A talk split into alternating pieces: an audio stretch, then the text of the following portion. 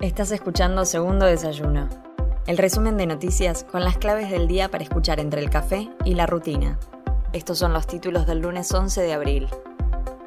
Nació el hijo de Alberto Fernández y Fabiola Yáñez. Este lunes 11 de abril, en horas de la madrugada, nació Francisco, el hijo del presidente y la primera dama, en el sanatorio Otamendi por cesárea. La evolución tanto del bebé como de la madre es satisfactoria encontrándose ambos en perfecto estado de salud, según informó la Unidad Médica Presidencial.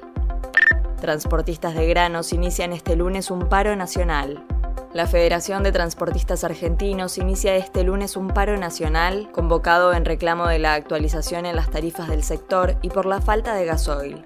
La protesta podría extenderse hasta lograr una respuesta, según indicó la Federación en un comunicado, en el cual también explican que se adoptó la medida con el fin de evitar mayores daños en la economía de sus representados.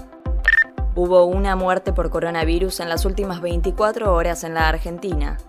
El Ministerio de Salud informó que este domingo se registró la cifra más baja de fallecidos por COVID-19 desde abril de 2020, cuando también murió una persona apenas un mes después de la llegada del virus al país. El nivel de contagios disminuyó un 6% respecto al mismo día de la semana pasada, cuando hubo 484 infectados y 6 fallecidos. Banco Provincia lanzó préstamos personales del Bicentenario. El crédito cuenta con una de las cuotas más bajas del sistema financiero argentino, tiene un plazo de pago de hasta 72 meses y se puede gestionar íntegramente de manera online. La entidad bonaerense lanzó esta línea de préstamos personales como parte de las acciones que la banca pública bonaerense lleva adelante para celebrar sus 200 años de vida. Argentina busca que China financie el 100% de la construcción de Atucha 3.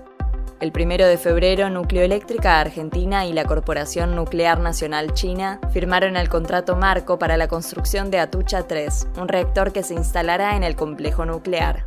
A partir de este contrato inicial, las empresas avanzan en la negociación, que incluye el cierre del acuerdo del financiamiento en el que hasta el momento China ofrece financiar el 85% de la obra, mientras que la Argentina aportaría el resto, es decir, 1.200 millones de dólares.